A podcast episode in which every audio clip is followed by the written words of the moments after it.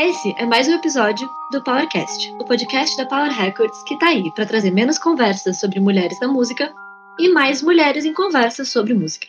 Hoje a gente chamou a Julie Baldi para conversar sobre primeira música, sobre curadoria, sobre streaming e sobre mais um monte de coisa. A Julie é pesquisadora musical, ela é diretora criativa do Bananas Music Branding, que é uma empresa de curadoria musical para marcas, e criadora do Mapa dos Festivais, que é um buscador de festivais de música. Julie, conta um pouquinho para nós sobre ti, de onde tu vem, para onde é que tu tá indo, como tu veio parar aqui hoje. Olá, bom dia, boa tarde, boa noite, maravilhosas. Muito obrigada pelo convite. Muito feliz de estar aqui nesta mesa de bar virtual falando com vocês.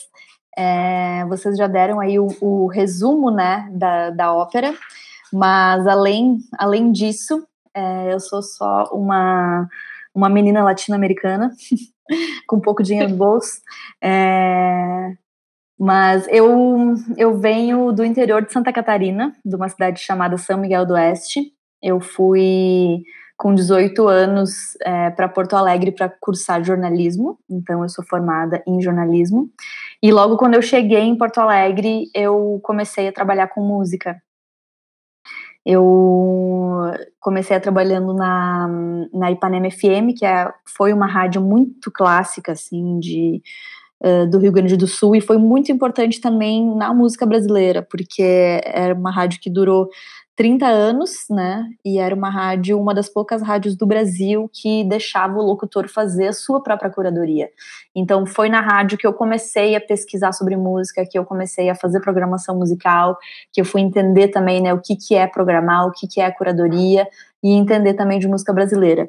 E na época que a Rádio Ipanema existia, hoje ela infelizmente não existe mais, todos os artistas que tocavam em Porto Alegre é, no Bar Opinião ou em outras casas menores, eles passavam pela Rádio Ipanema, né? Porque a rádio também é, já era conhecida, né, nacionalmente por ser uma rádio, né, que tocava música brasileira, que tocava música independente, que tocava músicas diferentes sem ser, né, de lobby de, de, de gravadora.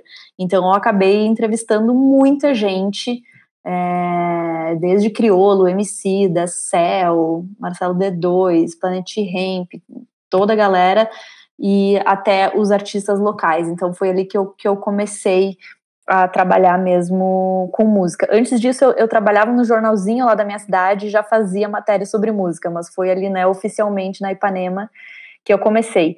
Depois eu comecei a discotecar nas, na, e produzir festas e shows e trazer bandas de outros lugares, é, lá em Porto Alegre também.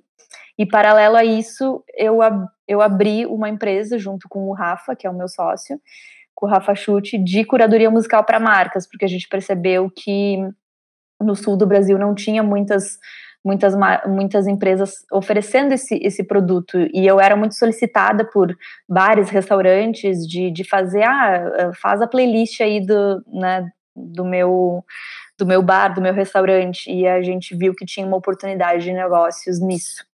E foi assim que o Bananas Music nasceu, mas hoje a gente já é, é mais do que isso, né? A gente também presta né, consultoria para marcas que querem se tornar mais musicais, que querem ter uma vertical de música, que querem se relacionar com artistas.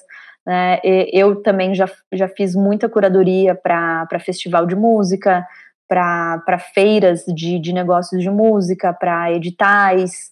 Enfim, eu estou fazendo mil e uma coisas, mas que todas são amarradas na pesquisa musical, na curadoria e de entender também a, a música brasileira, né? Porque no final das contas eu sou jornalista, né? Então eu tô sempre no, no outro lado da, da, da moeda, né? Hoje para mim também é meio estranho ficar respondendo perguntas porque eu sou a pessoa sempre que faz as perguntas.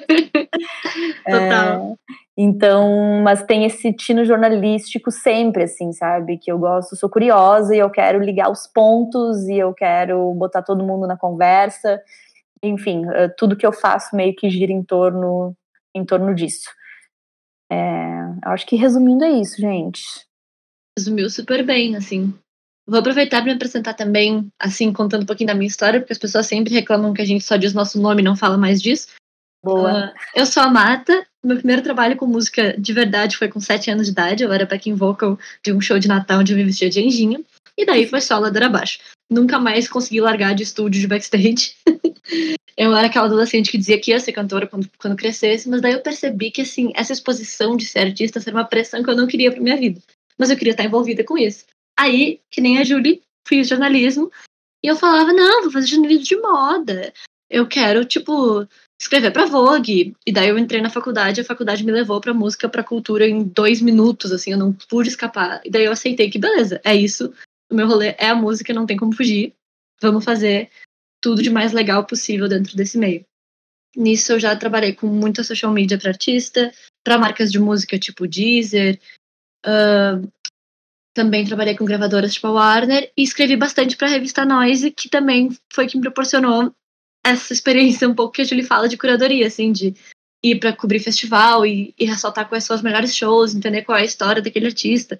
Eu acho que esse faro jornalístico sempre nos faz querer entender muito mais do contexto onde aquele trabalho foi criado, né? não necessariamente como, mas por quê. E, enfim, acho que isso é sempre uma experiência muito rica, assim, quando a gente junta jornalismo e música. Letícia, talvez, te apresento. Nossa, olá, Letícia aqui. Como todos sabem, há vários episódios eu falo como eu estou em crise e eu não consigo me apresentar. Mas é isso, sou Letícia, host desse podcast, co-criadora desse selo, é, produtora artística, é, coordenadora de logística, mandem jobs. É nós é maravilhoso, a gente contrata em Letócia. E a gente não precisa se definir também toda hora, né? Porque a gente nunca, nunca é, né? A gente sempre está. Então, tipo, hoje estamos podcasters, por exemplo. Total. Perfeito. Julie, mas é e, e, como é que tá esse projeto de, do, do, do, podcast? Com quem vocês já gravaram? Como é que vai. Como é que vocês estão fazendo? Então, ontem a gente gravou com o Rafa do Hits Perdidos e foi muito divertido. Mas a gente tem, tipo, gravado com várias pessoas, assim, tá sendo um projeto muito massa de algo que a gente consegue fazer em isolamento, né? Porque claro. tem tanta coisa que a gente não consegue fazer, isso é uma coisa que a gente consegue. Então tem sido uma. Tipo, um. Não um escape, mas assim. Ah, e tem sido bom, tipo, trocar essa ideia, né? Tipo, a gente ter. É, tipo, tentar reviver a mesa do bar um pouco, sabe? Espontaneamente, então. Aí uhum. a gente vai chamando, tipo, essas mulheres que estão ao nosso redor e a gente curte, se admira e tem muita ideia pra trocar, sabe? Que legal. É uma coisa despretensiosa, assim, do tipo. Porque a gente sempre fica de cara com pré-pandemia que essas conversas sobre mercado e sobre o rolê da música sempre aconteciam só no bar. E daí tu não uhum. pode, por qualquer motivo, tá naquele bar naquele momento, tu acaba ficando de fora da discussão, né? E daí uhum. a gente meio que pensou o Powercast como um antídoto a isso. Que a gente Legal. queria fazer isso pré-pandemia, e daí, bom, agora a gente tem que fazer porque é o que dá pra fazer. Claro, e de expandir esse diálogo, né? Total. Bem massa. Não, quando a pandemia acabar, eu levo o gravador pro Pompeu Pompeia, vocês vão ver. É. Amiga, pra continuar, eu, exatamente. E eu levo os terminhos de autorização do uso da voz, fechou todas. eu quero dar um, um, um, pontapé aqui na conversa com uma pergunta um pouco mais pessoal e menos profissional, mas que tange o profissional, que é um rolê que eu sempre pergunto ou acabo conversando com outras amigas musicistas e produtoras, você lida com a síndrome do impostor? Começamos bem. Nossa, começaram muito bem. Eu acho que sim. Cara, eu acho que tem sim. Eu, é, é muito louco, né, esse tema, né? Porque. Hum, às vezes eu acho que eu tô assim, nossa, por que, que essas pessoas estão querendo vir falar comigo? Por que, que elas me convidaram para falar num podcast? Por que, que elas me convidaram para ser curadora de um projeto incrível nacional? Por que, que elas me convidaram para né, para criar, para fazer coisas, é, as, mas acho que isso logo passa, assim, sabe?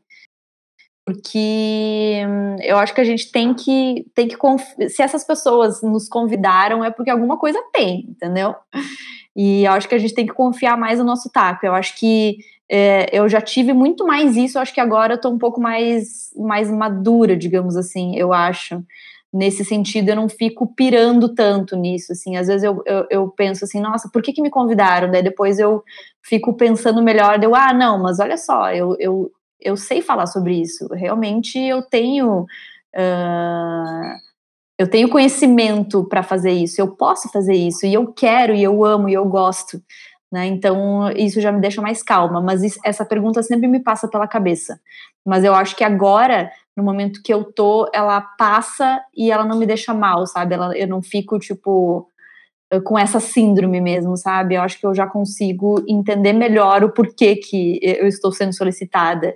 E depois, quando eu vejo também o resultado daquilo que, que me foi confiado e eu gosto, é, isso me faz sentir mais confiante, né? Eu acho que a cada vez menos essa, essa pergunta vem na minha mente, assim.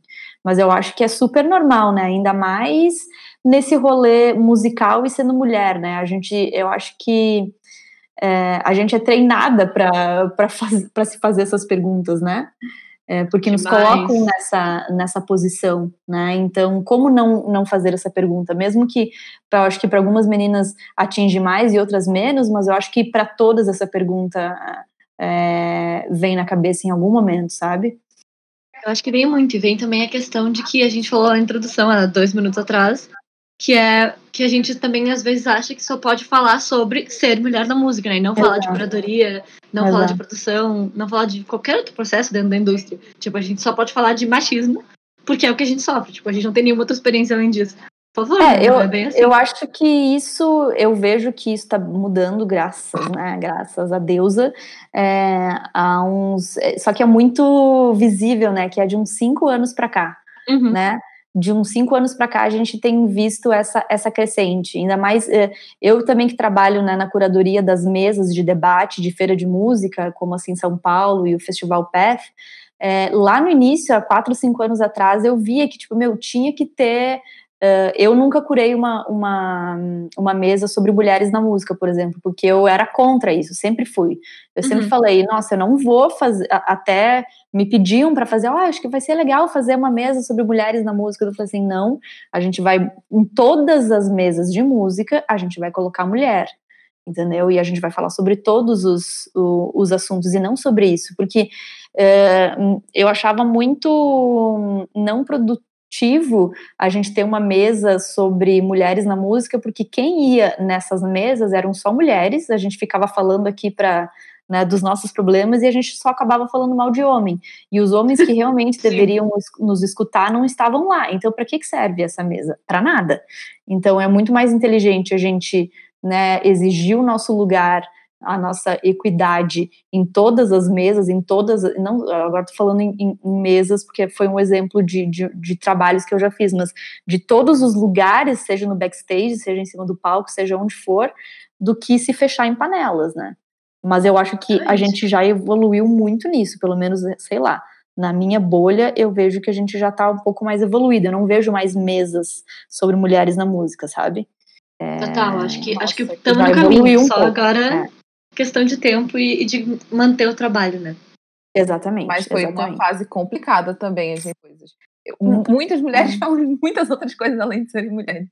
Foi uma então, fase sim. complicada, mas ela foi necessária, entendeu? Porque ela foi a fase zero. Tipo, agora a gente tá na fase 1, um, na fase 2, entendeu? Mas essa fase tava zero. Na mulher, ela, na, exato, ela, a gente tava na fase racismo é ruim, mulheres são gente. Aí agora a gente tem que evoluir disso. E agora a gente tá vendo. É, e a gente tá vendo isso em outros lugares, né? Antes a, a gente só, só falava em inclusão da mulher, né? Tipo, agora se fala muito fortemente da, da inclusão dos negros, da inclusão de PCDs, né? Da inclusão, tipo, de, de todo, dos LGBTs, de todo tipo de gente, de toda a diversidade, né? Então, a diversidade, ela não passa só pela mulher, ela passa sobre, tem outros tipos de corpos, né? E agora a gente está... Uh, Uh, encontrando isso nesse, nesses, outros, uh, nesses outros universos também. E é um passinho de cada vez, e eles são necessários, né? Não adianta. A gente vê às vezes, nossa, não acredito que a gente está passando por isso em 2020. Mas se não for agora, quando? Né? Então, pelo menos, né, entender que são passinhos. Mais tarde do que nunca. Exatamente, exatamente. Mas bom ver que a gente está evoluindo, né? Isso que é legal, né? A gente não está dando passos para trás, né? Tem coisas que eu acho que a gente não, não tem mais como desevoluir. E a gente não vai deixar isso acontecer, né? Então isso é bom, é bom ver que a gente realmente está indo para um lugar melhor. Total, é, faz até parte tipo de umas pesquisas de direcionamento de marca que eu tenho feito aqui para Power, de tipo, entender o que de fato ainda é necessário que a gente faça, porque nosso nosso discurso inicialmente era existem mulheres na música, tá? Agora uhum. aprovamos isso. Qual é o próximo passo? O próximo passo é qualificar essas mulheres, é ensinar elas a fazer registro de música, é olhar para as mulheres que também estão em backstages, ou até, tipo, agora a gente está começando um grupo de mulheres produtoras para, tipo, ser uma, uma plataforma de, nossa, eu usar a palavra empoderamento, potencialização umas das outras. Enfim, tudo tipo, bem. Tá, a gente está olhando para os próximos passos e é muito reconfortante que a gente finalmente possa olhar para eles. É, e ver também quem são essas mulheres, né? Porque antes a gente olhava, tipo assim, ah, mulheres na música e a gente acabava olhando para o nosso umbigo, né? Mulheres brancas, heterossexuais de, de classe média, entendeu? É, a gente tem. O próximo passo é botar a, a, a, mulher da periferia, a mulher negra, a mulher indígena, a mulher PCD, a mulher mãe. Né, ainda tem muito, assim, cara, né, a gente está só no começo, não preciso nem dizer aqui, né, vocês sabem muito Exato. bem. Tem, tem todo muito caminho pela frente. Exato, exato. Somos muitas, muitas mulheres, né, mulheres trans, enfim, infinitas. Exato, mas é bom porque, assim, a gente só consegue qualificar esse, esse trabalho, esse discurso, uma vez que a gente consegue avançar daquela premissa básica que era as mesas de mulheres na música alguns anos atrás, né?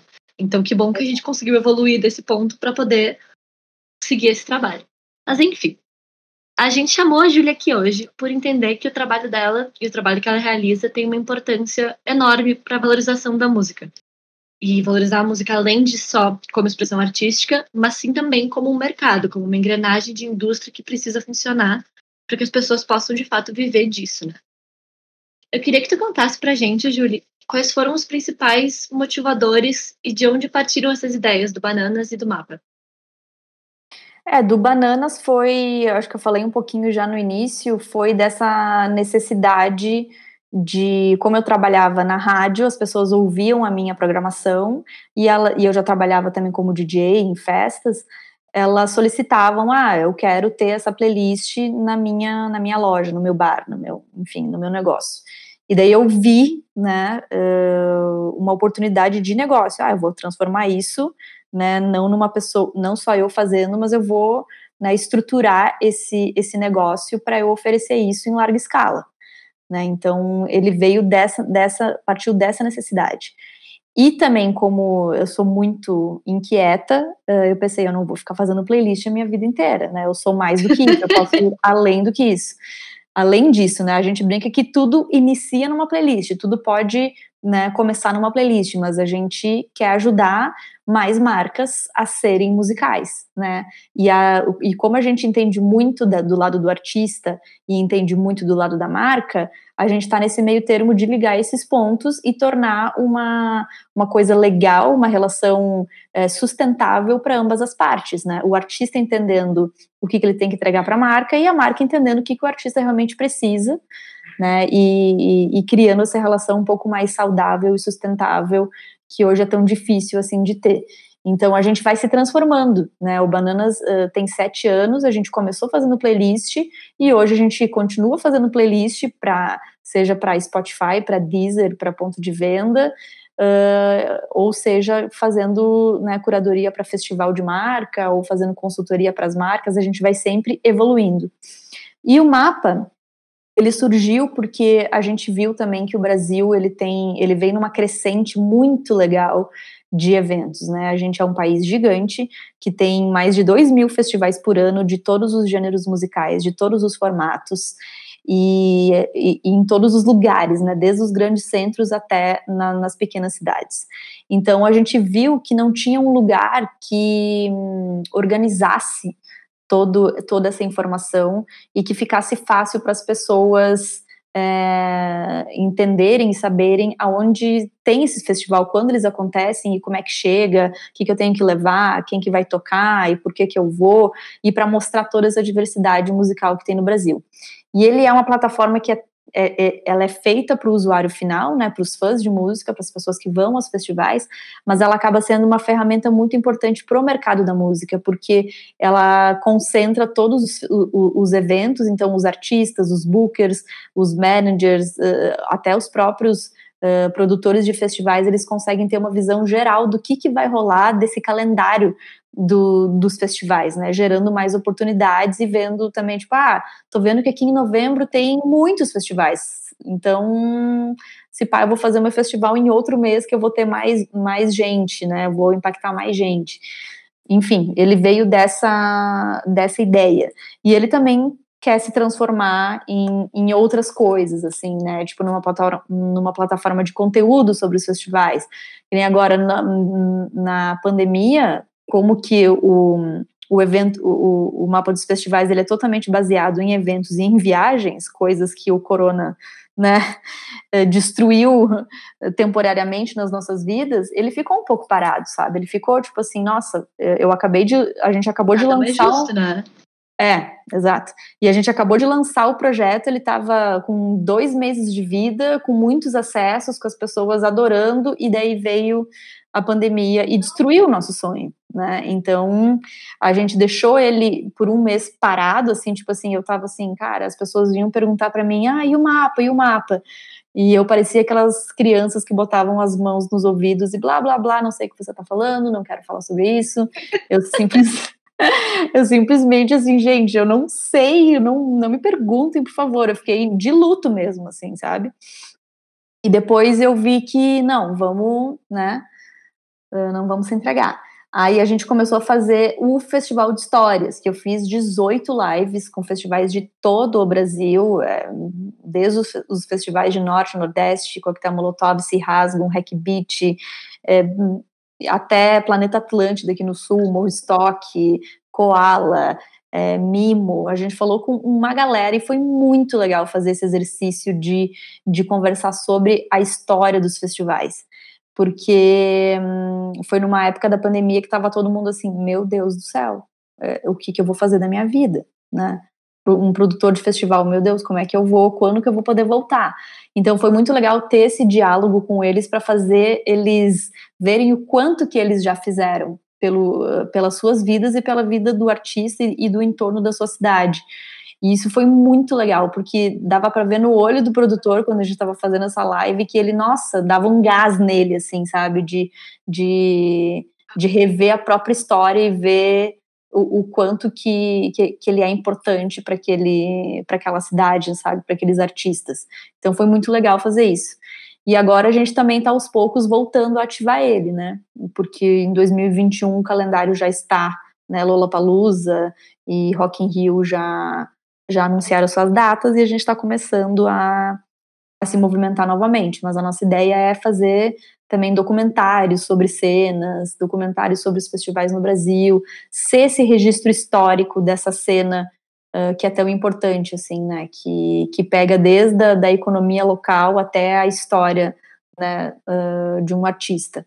Então, foram, foram daí que as ideias surgiram, assim, sabe, foi muito de liga pontos, assim, de entender é, vários cenários, né, tanto dos artistas, das marcas, do fã, até necessidades de, de negócio mesmo. Julie, Pergunte. qual é o festival favorito? Ah, não, sacanagem, cara.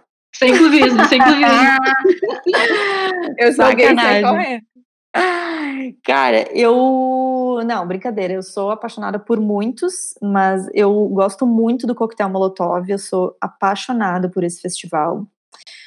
Uh, porque eu acho que hum, ele é feito com muito, com muito carinho. Todos são feitos com muito carinho, todos. Mas uh, eu acompanho a história do, do, do, Coquetel Molotov há uns anos e eu acho que a maneira como eles colocam as coisas, como eles pensam o line-up, como eles pensam a curadoria, eu acho que eles conseguem fazer uma magia muito especial, assim. Então, assim, dos festivais que eu já fui, eu fui em duas edições do Coquetel Molotov em Recife, eu acho uma experiência maravilhosa, assim. Mas, uh, por exemplo, eu sou apaixonada pelo Hack Beat, pela história do, do Hack Beat, mas eu nunca fui nele ainda. Mas eu tenho, assim, um máximo respeito pela história do Hack Beat, por tudo que, que o Gucci colocou e pelo que ele fez pela história da, da música brasileira, assim. Outro festival que eu admiro demais é o Mimo, que eu acho que, assim, muito a forma também como ele é colocado é muito inteligente, a forma da curadoria também é muito muito sagaz, muito muito cuidadosa, adoro. Outro festival que eu amo também é o Koala aqui em São Paulo, porque eu acho que ele é o modelo de negócios também é, é muito inteligente. A forma como eles colocam, até uh, eu destaco a edição digital do, do, do Koala. Foi muito legal a edição digital do Koala. Assim, gente, eles subiram a régua, assim, sabe? Foi surreal. Eu, eu, chorei, eu chorava vendo, assim, eu botei na minha TV e eu simplesmente chorava, assim, vendo Gilberto Gil com Gilsons, com Novos Baianos, cantava. Nossa, para mim foi uma experiência digital muito legal, muito legal. Mas, assim, é, eu, eu amo muitos festivais pela porque é isso, porque eles são muitas coisas, sabe? Eu acho que o Morro Stock também no Sul tem assim um, é, uma coisa muito legal, assim, sabe, para os artistas, para a região, pela, aquela utopia que eles criam, sabe? Ai, sério, eu amo tanto Morro Stock, eu amo tanto Morro Stock, nossa. É muito legal, né? Então tem muitos festivais, assim, incríveis que eu admiro demais. E assim, tem outros que, que eu também nunca fui, que eu quero descobrir, que com certeza são incríveis, sabe? Mas eu acho que de cabeça, assim, eu amo muito esses que eu comentei. Ótimas escolhas. É, eu também tenho que admitir que sou muito morrostoquena de fé. assim, o ponto alto do meu ano aí no Morrostock ficar lá tomando banho de rio e sendo muito feliz. Então, assim, mal posso esperar para que a gente possa voltar lá pro balneário. Total. Mas o que eu tava achando muito interessante sobre a tua fala antes, Julie, é que a gente pensa muito na Power também sobre essa coisa de pensar e criar novas formas para que a música chegue pro ouvinte final, né? E também uhum. para tornar mais pessoas fãs de música. Para que mais pessoas tenham essa relação forte que a gente tem com os artistas que a gente acompanha e com os, com os discos que a gente ouve, para que isso seja uma experiência que mais pessoas tenham, né? E eu acho que o mapa é muito muito positivo nesse quesito também, porque se tu fosse uma pessoa, por exemplo, que não conhece muito música brasileira, mas tem vontade, ali tá um repositório enorme, né?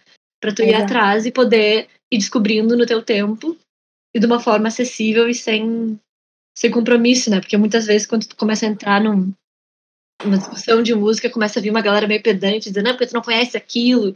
E o que eu gosto dessas novas iniciativas que toda nossa geração tá criando é isso, essa essa qualidade meio despretensiosa, né? Do tipo, não, vem, vem conhecendo, juro que é legal. Pode entrar. É, exato, eu acho que esse preciosismo, assim, eu acho que ainda tem no nosso, no nosso meio, ainda mais o meio independente, o meio intelectual, sabe? A gente ainda fica julgando a galera de sertanejo, ainda Sim, fica. você acha sabe? melhor que os outros. Ah, e ainda tem isso, né, gente? Uma pena. Uh, acho que ainda tem, eu acho que a gente já evoluiu algumas coisas. Eu acho que pessoas assim com, com a mente, com o coração mais aberto, já estão entendendo que, que esses gêneros musicais eles são importantíssimos também. Né, eles são genuínos, eles são brasileiros, eles são, eles fazem parte da, da nossa cultura também né? E eu acho que esse ranço, aos poucos, eu acho que esse ranço também ele está sendo é, deixado de lado muito pelo jornalismo também, sabe? Pelo por ter uh, jornalistas assim uh, especializados em, em, em, falar sobre outros tipos de música, em botar na roda, em falar sobre, sobre outros uh, sobre outros gêneros. É, mas eu acho que isso é uma evolução também, né, do que a gente falou no início lá do não só da mulher da música, mas eu acho que a, a, a música em si ela está em constante evolução e eu acho que esse é, é, essa democratização do acesso ele também vem acontecendo, sabe? E a gente vem de uma nova geração que tá é a geração pós-gênero em todos os sentidos, né? Totalmente. Desde, desde o gênero, né, que a gente se identifica como ser humano, até gêneros musicais, né? A gente, a nova geração, ela não escuta mais, nossa, eu sou super fã de rock. Não, de manhã eu acordo escutando rock e vou dormir escutando ópera, sei lá eu. São muitos gêneros que a gente consome durante o nosso dia.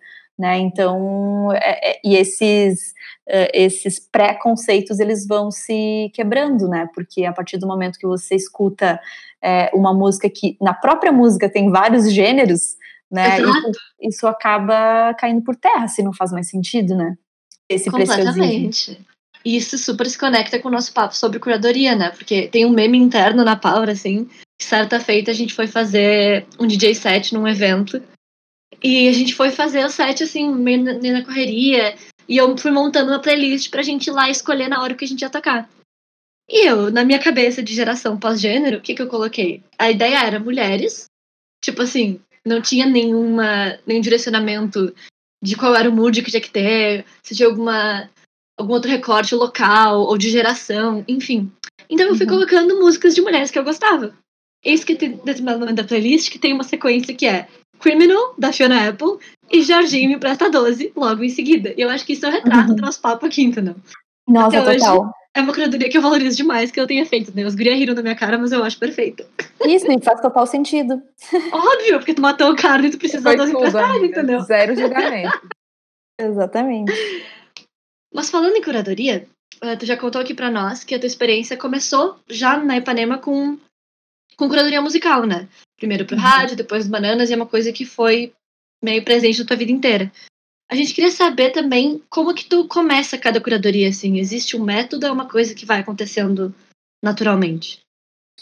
Não, existe um método sim, é, é, mas eu acho que cada tipo de curadoria ela é diferente, tá? Uhum. É, é, diferente de curar uma playlist, né? E, e uma curadoria para edital, por exemplo, eh, que eu fiz já muitas vezes para Natura Musical, é, ou para ou, ou fazer uma curadoria para um festival que você vai impactar tipo é, mais diretamente outras pessoas, ela é diferente, né? Então acho que primeiro a gente tem que ver de qual curadoria a gente está falando, né?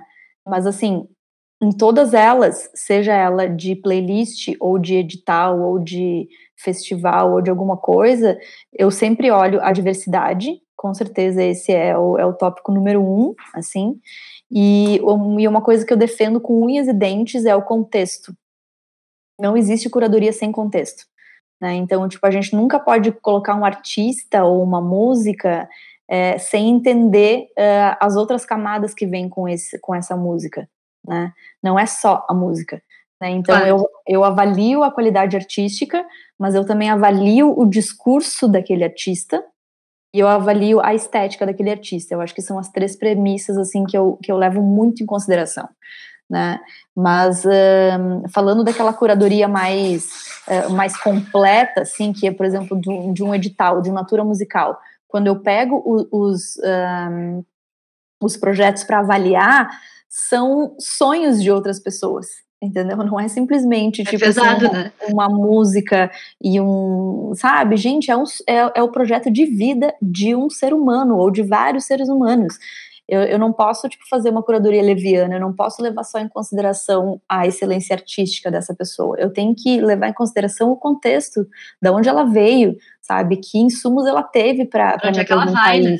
Para onde ela vai, que discurso ela ela carrega, sabe? Então tem umas coisas assim que parece, eu acho que tá um pouco banalizado esse lance da curadoria, muito tem se falado, né? Tipo, ah, curadoria, curadoria, curadoria, gente, mas é uma coisa muito séria, muito séria, porque assim, se você não avaliar com carinho ou avaliar de uma forma macro, né, levando em consideração outras coisas, né, é leviano, né, então, e não vai transformar outras coisas. Então, e não é convence no final das contas, né?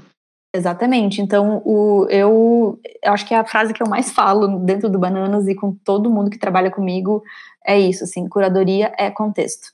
Né? Então, a gente tem que levar em consideração os outros, né, as outras coisas que vêm junto com aquela camada do artista, sabe? Que não é só a música, né? É as outras, é as outras fases também, né? Então, é mais ou menos isso, assim. Eu acho que resumindo bastante, é isso. Engraçado porque esse teu lema do contexto, eu acho que também se aplica muito à questão de posicionamento de marca também, né? Porque nunca é também sobre a marca em si só. É sobre tudo que ela quer passar para as pessoas e o contexto em que ela está inserida e os objetivos dela, assim. Como que tu vê essa relação entre o processo de curadoria e aplicar isso a uma marca? É, então é, é, eu acho bem complexo, sabe? Eu acho que é uma das coisas mais complexas do, do, do nosso trabalho é tentar relacionar com, com outras coisas, porque é, com, com marcas, assim, porque no final das contas, a marca ela, ela quer vender o produto dela. Né? No final do dia, ela quer vender mais cerveja, ou ela quer vender mais roupa. Sim. Então, ela não tá nessa apoiando a música porque ela é querida, maravilhosa e quer sabe, ajudar os artistas independentes brasileiros. Não, ela quer vender o produto dela. Então, o que a gente faz esse meio, meio de campo mesmo é mostrar para a marca que o artista ele não é um, um só um produto, entendeu? Que, ele, que a marca ela não pode só comprar um espaço de mídia naquele artista, ela não pode só levar em consideração quantos seguidores a, a, aquele artista tem para contratar, e sim a excelência artística dele e o discurso que ele carrega. Então é esse é, é esse meio de campo que o Bananas é super chato assim com as marcas, sabe? Às vezes a gente com toda razão, fecha, né? E às vezes a gente não fecha negócio, cara. Tipo, às vezes as marcas querem fazer coisas com a gente e a gente bota empecilho sim, porque a gente não acredita que seja o correto a fazer e a gente não arreda o pé, sabe? A gente já perdeu contratos, já perdeu uh, oportunidades de trabalhar com outras marcas, de fazer outros projetos, porque a marca não estava alinhada com esse pensamento que a gente acha que é a mudança de comportamento, de mentalidade que a gente ter daqui, tem que ter daqui para frente, assim, né? Esse lance de não pagar uh, cachê para artista, ah, mas vamos trocar por visibilidade, cara, não, não, não vai rolar. Você tem que dar um mínimo para esse artista, entendeu? Porque se hum, é, a visibilidade não vai botar a comida na mesa dele, entendeu? Então é isso que a gente é, se coloca no mercado como esse, como essa cola do artista para a marca e vice-versa, entendeu? Porque o artista também tem que entender o lado da marca, né? Então é mais ou menos esse esse discurso que a gente que a gente tenta uh, fazer com as marcas e é passo de formiguinha, assim, né? Porque às vezes o, eles não vão entender, não vão querer, vão fazer da forma tradicional e, e às vezes a gente não consegue, mas enfim, um passo de cada vez, é bem trabalho de formiguinha mesmo, porque é uma mudança de mentalidade, né? Não é só um modelo de negócio, né? A gente tem que a gente é esse meio de campo para tentar desconstruir um pouco e melhorar e tornar mais sustentável essa relação, né? E nem, nem, nem todas as vezes dá certo. Depois dessa aula, eu tenho uma polêmica para já na roda. Bota a polêmica na roda, amiga. Bora. Eu acho que faz, faz, alguns anos que eu estava com a Belzinha em alguma feira de, de, música, etc. E a gente ouviu que certa marca estava fazendo o papel do, do Ministério da Cultura. E daí virou um meme entre a gente, quando ele fica muito puta com essa, com essa afirmação. E daí eu quero jogar essa provocação aqui. Marcas vão salvar os modelos de, os modelos de negócio falidos, sem querer dizer a palavra falidos, da música? Eu acho que ninguém vai salvar nada. Ou a gente nada, tem que ir atrás assim. de outras alternativas. É, eu acho que ninguém, ninguém é salvador de nada. Eu acho muito pesado a gente, a gente botar isso né, na conta de alguém, assim. Eu acho que é, é o coletivo, né, que vai fazer isso. É, é a marca, é, é o governo, é, são os artistas e são os fãs. Tipo, é todo mundo da cadeia, entendeu? Tipo, não, não é. Isso não fica na conta só de uma pessoa. Uh, eu acho que as marcas não. Eh, assim, no nosso país, as marcas, elas elas fazem o papel do, do, nosso, do nosso governo diante da cultura, porque não temos um Ministério da Cultura não, e, e temos um, né, um governo que não está nem aí, quer dizer, ele quer destruir a cultura. Então a gente vai para as marcas, né, a gente vai para o privado. Mas eu acho que o privado ele não pode se comportar como o governo. Né? Por exemplo, uh, no, quando a gente tinha Ministério da Cultura, uh, tudo trocava a cada quatro anos, né? E nas marcas isso troca a, a cada seis meses, sei lá, a cada seis, sete meses a gente tem um novo diretor de marketing da marca, né? E daí não adianta nada a marca querer investir em música ou investir em cultura se não pode ser uma ideia de um diretor de marketing que depois vai sair do cargo e daí todo mundo tem que começar a história toda de novo, né? Eu defendo que as marcas elas têm que ter um, uma vertical de música mesmo, ela tem que ter uma, uma isso tem que fazer parte do pilar da marca, das verdades da marca para aquilo ser consolidado para que entra ou sai diretor de sei lá o que, aquilo tenha continuidade. Né? Porque senão é, acaba sendo que nem o governo, sabe? Tipo, entra governo, sai governo, a gente tem que começar do zero. E a gente tá o quê? Cansados. Né? Então, tipo, não Perfeito. dá. E tem uma outra parte também que é do público, entendeu? Uh, se se no, no Brasil de 2020 a cultura está na mão das marcas, é, quem dá essa, essa pressão é o, é o público, Né? Então, tipo, se a gente exigir das marcas que a gente admira ou que tem um mínimo de, de relação com cultura e exigir delas que elas também apoiem uh, iniciativas culturais, elas vão apoiar porque elas dependem da gente. É a gente que está no comando, digamos assim, né? Porque se não tiver cliente, a, a marca não vai ter como, como lucrar. Então, se a gente, como uh, se colocar como ativo, né, e não só como um, um, atuante passivo dessa, dessa conversa, de não só consumir, mas também exigir das marcas e dos artistas posicionamentos, eu acho que a gente consegue chegar em outro lugar. Mas, repito, tipo, não é na conta de ninguém, entendeu? Eu acho que é uma junção de, de todo mundo fazer a sua parte, sabe? Eu que sou fã de música, eu vou lá exigir não só da Natura, que já faz esse trabalho, né, mas quais são as novas naturas musicais que o Brasil precisa, sabe? Quais são as outras marcas que a gente também pode ir lá bater na porta e, ou, oh, olha só, você é muito legal, eu, eu adoro sua, a, a, os seus produtos, mas que tal você também, tipo, botar, apoiar quem eu também gosto, né, culturalmente? E eu acho que assim vai. Eu acho que é bem complexo, mas não sei se deu para entender. Não, deu super para entender e eu acho que abre o caminho para uma discussão muito maior, né? Que a gente poderia ficar aqui horas falando sobre, tipo, esse ciclo que o mercado da música se colocou uhum. de monetização das coisas. Mas eu acho que o que eu, o que eu queria te perguntar também, assim, já que tu é uma pessoa que lida muito diretamente com o streaming playlist, né? Além de, óbvio, várias outras coisas. Uh, outra polêmica de que que tu, como é que tu enxerga esse impasse da, do play estar tá tão desvalorizado e de, das pessoas se matarem com pré-saves e com espaço em playlists editoriais, coisas assim. Tu vê isso como uma possível saída sustentável? Óbvio que não sozinha. Ou tu acha que não é. vale a pena esse esforço? Não, eu acho que vale a pena porque as pessoas escutam música digital. Então, tipo, os artistas precisam estar aonde o seu público está, né? Então, não tem outra saída ainda está ainda tá desequilibrado, né? É, assim, falando de dinheiro, o artista ainda não ganha não ganha bem nas plataformas de streaming, mas assim, sem elas também, tipo, você vai evitar que a sua música chegue em mais tá pessoas. o famoso ruim com ela, pior sem ela, né?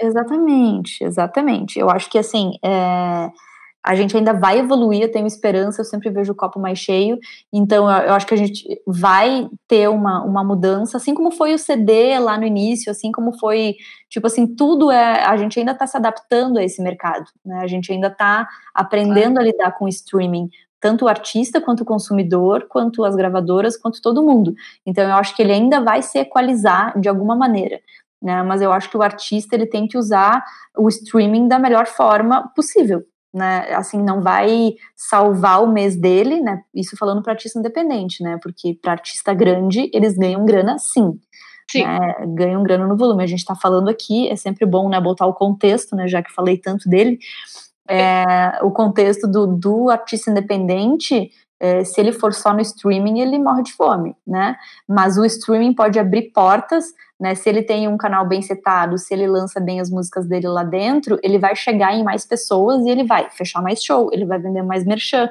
ele vai chamar atenção de marca, ele vai a, chamar atenção de mais público. Então eu acho que tem que usar o streaming a seu favor, no que, que dá para fazer nele. Ah, por enquanto não consigo ganhar dinheiro com ele, mas ele é meu cartão de visita para que eu tenha mais público e para que daí sim eu ganhe mais dinheiro. Eu acho que é meio por aí, assim. Tal, e também como é, é também sobre como tu canaliza esse público, né? Porque eu já. Uma coisa que eu não sabia, porque eu achava que toda distribuidora, quando alguém faz o pré-save, te dava acesso à lista uhum. de e-mails. Eu descobri que tem distribuidoras que não fazem isso. Então, aí tá a uhum. decisão número um, entendeu? Agora, Exato. se tu já vai mobilizar umas pessoas para pré-salvarem o teu lançamento, o mínimo que tu tem que ter é quem são essas pessoas. Porque se tu tem uma uhum. lista de e-mails, tu consegue já criar uma newsletter, criar uma comunidade, abrir um Patreon, de repente, fortalecer o teu Bandcamp. E daí tu tá usando o stream a teu favor nesse sentido, né? Jogando o jogo dele, mas entenda que aquilo é um jogo que não tá, não é feito para que tu ganhe. Mas tu pode tentar e aproveitar a ferramenta que ele oferece, né? Mas não vai colocar todas as tuas fichas numa ferramenta. É, mas tu pode jogar da forma mais inteligente possível. E é Exato. é isso, não Dadas é as circunstâncias e o famoso Exato. contexto. Exatamente. E não dá para postar todas as fichas nisso. E também tem, um, tem o lance de qual streaming, né? A gente está falando aqui, tá, de Spotify, Deezer, Apple, Tidal, mas, cara, o Bandcamp tu consegue monetizar muito melhor e eles são muito mais legais que o Spotify, sabe? Exato. Não é, não é muito difundido ainda no Brasil, o pagamento ainda é em dólar, então não é uma coisa acessível a todo mundo. Mas assim, cara, dá para pensar uma estratégia pro Bandcamp para ganhar um pouco mais de dinheiro e, e pensar numa outra estratégia uh, no Spotify sendo uma estratégia mais de comunicação e de abertura de público, sabe? Eu acho que tem muitos caminhos e assim, é estudar o dia inteiro, porque assim, toda semana muda também alguma regrinha, alguma coisinha nova, sabe, nessas plataformas. Então é, é, um, é um estudo constante, assim, que o artista tem que fazer uh, em frente ao digital, não tem jeito. E também, né, lembrando sempre que se tiver qualquer dúvida ou quiser parcerias, Bananas e Power estão aí para isso. Pois é, gente. Mandem jobs que a gente pode ajudar. Exatamente. Vamos conversar. Olha, para mim cobrimos muito bem o tema, meninas. Vocês querem acrescentar mais alguma coisa? Eu, Eu adorei, adorei, também. Adorei também.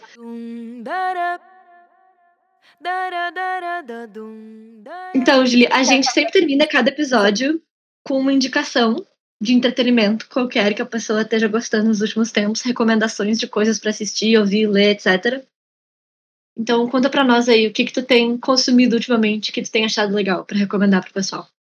Ah, e antes de recomendar, eu lembrei hum. um, quando, quando a Lê me convidou para o podcast, ela falou assim: ah, a gente também vai perguntar também da relação de como é trabalhar com música ou trabalhar com arte sem ser artista. E, Verdade. e aquilo ficou na minha cabeça, assim, tipo, pensei por alguns dias, assim, nisso, e, e eu cheguei à seguinte conclusão, meninas, que a função da arte, ela é inspirar, né, a função da música, ela é, né, a função, acho que primordial, né, de qualquer arte é inspirar, e se a gente, com a Power, com a Bananas, com o Mapa, está inspirando outras pessoas, né, a gente também está fazendo arte, né, porque não, a gente não necessita ficar na, dentro, no palco, né, dando a cara a tapa ali como artista para inspirar as pessoas. Vocês, com o trabalho de vocês, vocês inspiram muitas meninas, garotas, mulheres e muitos profissionais da música, né, então eu acho que isso também é fazer arte. Aí cheguei nessa conclusão e gostaria de compartilhar. Eu concordo 100%. Achei lindo. Obrigada, amiga. Eu vou guardar isso muito no meu coração. Não, né? eu, eu é um é negócio isso. que a gente tem. A gente já conversou com bastante gente aqui e só uma das, delas foi de fato um artista, porque a gente que, quer explorar a arte nesses outros lugares da cadeia. Uhum. E. Ai, que bonito! Ficou adorei, bom, né? Também, adorei também essa definição. Né? Eu, eu, sempre, é eu sempre meio que me defino como, tipo. Porque no inglês as pessoas falam, ai, creative, né? Que é tipo, que engloba todas essas funções de indústria criativa. E eu sempre, tipo, me identifiquei muito com esse termo e dizer, ah, eu sou criativa. Eu tô dentro da indústria criativa. Eu acho que para mim faz muito sentido. Que é uhum. exatamente uhum. essa definição que tu falou, do tipo, uma coisa uhum. não acontece sem a outra. Então, tá todo Exato. mundo no mesmo barco. Exato, e tá todo mundo é, é, inspirando uns aos outros e fazendo tudo isso acontecer, né? Que a gente ama. Exato. E falando do, do que, que eu estou vendo, gente, daí a gente vai ter que abrir um outro podcast aqui, porque né, ainda mais nessa quarentena que a gente tem um pouquinho mais de tempo, né? Não vai mais para os shows, não vai mais, né? E fica em casa vendo série e escutando disco e tal.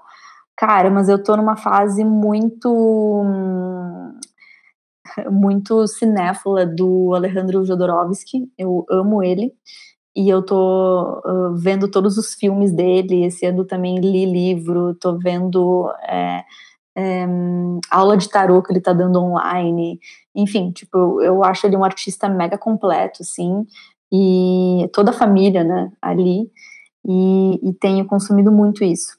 E outra coisa que eu acho muito legal, que tem a ver com, com o feminino, com, com o que a gente está falando aqui, é a nova versão do Alta Fidelidade, que o Alta Fidelidade é um livro, né, que foi lançado nos anos 80 e daí nos anos 90 virou, virou filme, e agora em 2020 ele virou um seriado do Amazon Prime, que é uh, estrelado e produzido pela Zoe Kravitz e é a versão feminina da, da alta fidelidade. Né? Eu não sabia que isso estava acontecendo. Sim, é eu maravilhoso, é maravilhoso. Maravilhoso, porque eu vou contar aqui sem spoilers, né? Mas só pra, pra galera saber do que a gente tá falando, Alta Fidelidade é, é aquele romance que o cara tem uma loja de discos, então é tipo, é todo, ele dá, assim, o filme inteiro e o livro inteiro, ele, ele dá uh, umas dicas de cultura pop, assim, muito calcada nos anos 80, e, e ele vai atrás dos, do, de falar com todas as mulheres que ele já se relacionou para saber o porquê que, que elas acabaram com ele. Agora tem a versão feminina, então é a Zoe Kravitz. Ela é a dona da loja de discos e, a, e as, as, as noções de cultura pop são atualizadas, então eles falam de artistas mais atuais também e ela que vai atrás dos boy para entender por que, que eles acabaram com ela. Então, tipo assim, é maravilhoso, sabe? E é, e é a versão Nossa, feminina. quero muito ver. Então é uma visão, tipo assim, que massa, sabe? Que eles pegaram um clássico da cultura pop e transformaram isso, pô, vamos contar isso do, da, da visão atualizada, com o chip atualizado de 2020, com uma visão de mulher. E eu tô achando maravilhoso, assim, é demais. Ele não tá tão acessível assim, porque ele tá dentro de um canal da Amazon Prime, tem que assinar a porra do canal. Mas assim. Ou a é... gente pirateia tá tudo certo, É, porque somos a favor da pirataria. Exatamente. Então, mas assim, eu acho que é uma boa, sabe? É um, é um bom. É uma Perfeito. boa dica cultural, assim, é, é massa. É massa. Maravilha, adorei a dica, eu vou anotar. A, a minha dica, eu tava aqui olhando no Netflix, porque assim, eu de tempos em tempos entro numa fixação que eu preciso re, re, rever Grey's Anatomy. E eu tô nessas, então eu não vou recomendar Grey's Anatomy de novo, porque eu já recomendei isso nos nossos primeiros episódios. O que eu vou recomendar ah, é Orphan Black, que é uma série que originalmente era da BBC, inglesa, e agora, depois as últimas temporadas da Netflix pegou, então tá disponível na Netflix. E basicamente é uma ficção científica bem doida, que tem uma atriz incrível, que é a Tatiana Maslany. E assim, eu não vou dar nenhum spoiler, só vou dar a primeira cena muito resumida, que é a guria tá lá, indo pegar um metrô, e ela simplesmente vê uma pessoa que é exatamente a cara dela, se jogando nos trilhos e morrendo e deixando uma bolsa pra trás. E daí ela fica, meu Deus, o que, que acabou de acontecer? Então, com esse cliffhanger, eu vou deixar vocês com a curiosidade. Vão ver Orphan Black, tá na Netflix, é um absurdo de bom. Ah, eu já vi, é muito legal. É perfeita. Ah, eu posso dar só mais uma dica que eu só dei de, de filmes Claro. e livros. Ah, e o novo álbum da Lued Luna tá pegando um pesadíssimo aqui. Eu sou muito fã dela, eu choro em, tu- em tudo que ela faz, é incrível, ela me pega de uma Lued maneira é muito, muito profunda e esse novo disco dela tá muito, muito, muito, muito espetacular. Essa é a palavra, espetacular. Baita. Nossa, E você, Letícia? eu não tô assistindo muita coisa, não, porque daí eu boto alguma coisa pra assistir e eu acabo dormindo, né? Mas... Pô, de atividades do meio do mato também, não precisa necessariamente ser uma coisa pra assistir. É, É, exato. tu tá Pois aí, Dona Aventureira? Eu agora, é, pois é, eu tenho, eu tenho estudado muito, pois agora sou estudante de permacultura. E daí tô, agora, tô, de, tô, de, tô de Dora Aventureira no meio do mato, bioconstruindo casas e manejando SAFs. Gente, o futuro é isso. Eu tô, eu tô realmente estudando permacultura para encontrar uma forma de juntar isso com música e, e viver minha vida no mato, construindo casa, plantando tomate e fazendo show. Vocês vão ver, eu vou conseguir. Maravilhosa. Então, você tem alguma coisa sobre isso pra indicar pro pessoal? Sobre permacultura? Tá, é isso, tipo assim, gente, ó. pesquisa em permacultura e eu vou começar a falar sobre isso nas redes sociais, porque eu quero todos os meus amigos, pelo menos, compo- compostando dentro de casa, que é o mínimo. Ah, É, eu minha- faço. Minha eu indicação tenho. é isso, compostem, gente. Uhum. É isso. E maravilhoso. pra mais informações sobre redes sociais da Power. Daqui uns dias, então, a gente faz a nossa comunidade em algum mato aí do Brasil, cada um Sonho. plantando alguma coisa, né? Então é isso, pessoal. A gente tá nessa fase eterna de ir se descobrindo e trocando ideias. Se quiserem conversar com a gente, nosso Instagram é PWR Records. Nosso e-mail é oi.pwrrecords.org e a gente sempre responde lá eventualmente. Se quiserem mandar lançamentos, quem for artista e for mulher, por favor, conversa com a gente lá. E era isso. Até a próxima. Beijo! Beijos! Eba, adorei, meninas.